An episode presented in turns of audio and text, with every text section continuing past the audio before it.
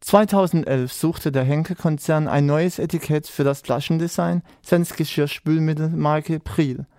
Im Internet konnten Kunden Designvorstellungen online stellen und an abstimmen, welches Design das neue Etikett der Flasche haben soll. Womit das Unternehmen allerdings nicht gerechnet hatte, war das Ergebnis der Abstimmung. Die Mehrheit der Nutzer wählte nämlich ein cartoonähnliches, relativ hässliches, schreiendes Gesicht mit roten Augen. Das war nicht unbedingt das Design, was sich Priel vorgestellt hatte. Letztendlich kürte Priel zwei andere Motive zu den Siegern. Die Folge war ein riesiger Shitstorm der Nutzer gegen das Unternehmen im Netz. Zumindest kann das Gesicht als Sonderedition auf den Markt.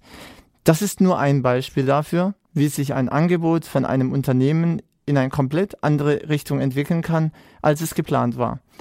Am Institut für Soziologie des KIT untersucht der Lehrstuhl für Soziologie des Wissens unter der Leitung von Professor Dr. Michaela Fadenhauer diesen Wechselwirkungen zwischen Anwendungen und Anbietern digitaler Medien.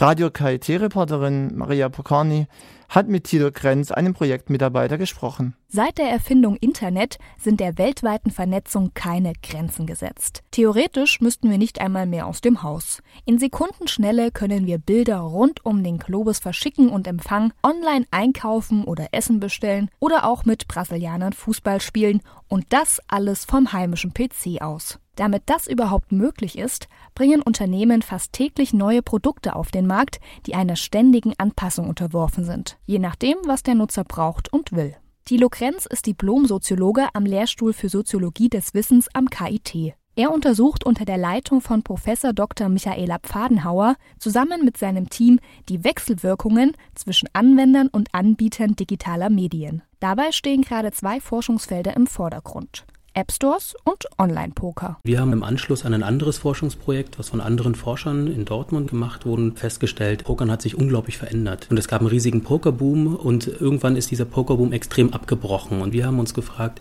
warum ist dieser Pokerboom abgebrochen? Und haben uns das angeschaut und festgestellt, das lag äh, ganz maßgeblich daran, dass sich die eingesetzten Medientechniken im Bereich des Poker, des Online-Pokerns verändert haben. Weil da zum Beispiel Tools entwickelt wurden, mit denen man auf einmal ganz viele Informationen über den ähm, Gegner über die Gegner beim Pokerspielen hatte und relativ gut vorhersagen konnte als Pokerspieler, wie wird mein Kontrahent jetzt gleich reagieren. Auf der einen Seite standen damit die Profis, die diese Tools nutzten, und auf der anderen Seite die sogenannten Gelegenheitsspieler, die einfach nur aus Spaß spielten. Da dadurch die Gewinnchancen aber deutlich auf der Seite der Profis lagen, zogen sich viele Gelegenheitsspieler zurück. Die Betreiber von Pokerplattformen brauchten also ein neues, angepasstes Geschäftsmodell. Damit die Daten von privaten Pokerspielern nicht mehr gesammelt werden konnten, führten die Unternehmen sogenannte anonyme Pokerspieler ein, wo weder Name noch Nickname sichtbar waren. Auch beim zweiten Forschungsfeld, dem App Store, konnte die Forschergruppe eine ähnliche Anpassung beobachten. Wir haben zum Beispiel in unserer Forschung festgestellt, dass das iPhone am Anfang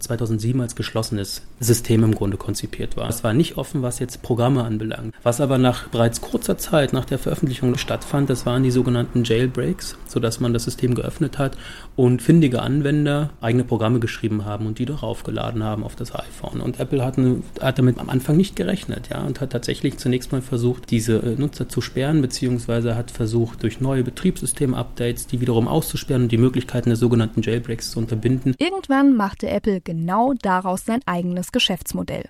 Der weltbekannte App Store, in dem jeder Programme schreiben und auf der Plattform vertreiben kann. Das Team um Thilo Krenz will anhand verschiedener Pressemitteilungen, Dokumente und Maßnahmen, die getroffen wurden, wie zum Beispiel Nutzersperrungen, das Geschehene rekonstruieren und das Verhalten der Anbieter und Nutzer untersuchen.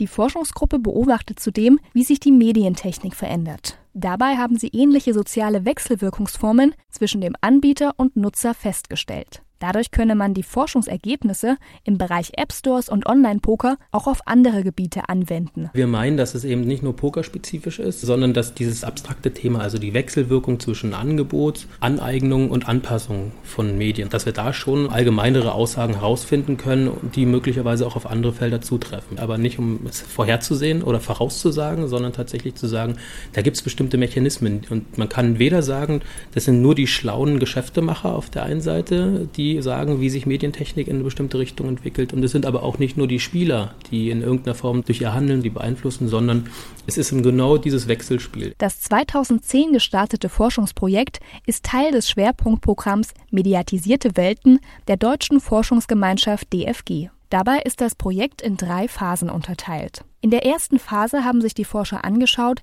wie Medientechniken entstehen und auf den Markt gebracht werden. In der zweiten Phase beschäftigen sie sich noch bis Ende des Jahres mit den Wechselwirkungen zwischen Angebot, Anpassung und Aneignung. In der letzten Phase untersucht das Team eine bisher unerforschte Tendenz die Demediatisierung. Offensichtlich tendieren einige große Internetunternehmen dazu, Einschnitte vorzunehmen, und zwar drastische Einschnitte, wie zum Beispiel, dass man radikal auf die Verdatung verzichtet. Das würden wir als Demediatisierung bezeichnen. Alle sagen immer nur höher, schneller, weiter. Medien, jeder ist ständig erreichbar. Der technische Fortschritt schreitet voran. Wir haben einen ständigen Progress. Aber ähm, zumindest in dem Feld, in dem wir uns aufhalten, fragt niemand nach einem Innehalten oder vielleicht sogar Umkehren dieses Fortschritts. Wie sich die Zukunft der Medien entwickeln wird, ist noch ungewiss. Schließlich ist die Medienwelt im ständigen Wandel. Denn auch einzelne Nutzer können eigene Plattformen schaffen und Konkurrenz für Unternehmen werden. Da haben wir uns so eine Serien-Fan-Plattform im Internet angeschaut und das ist tatsächlich ein Impuls, der nicht von kommerzieller Seite ausging. Das ist ein Beispiel für ein Unternehmen, was von Fans auf die Beine gestellt wurde.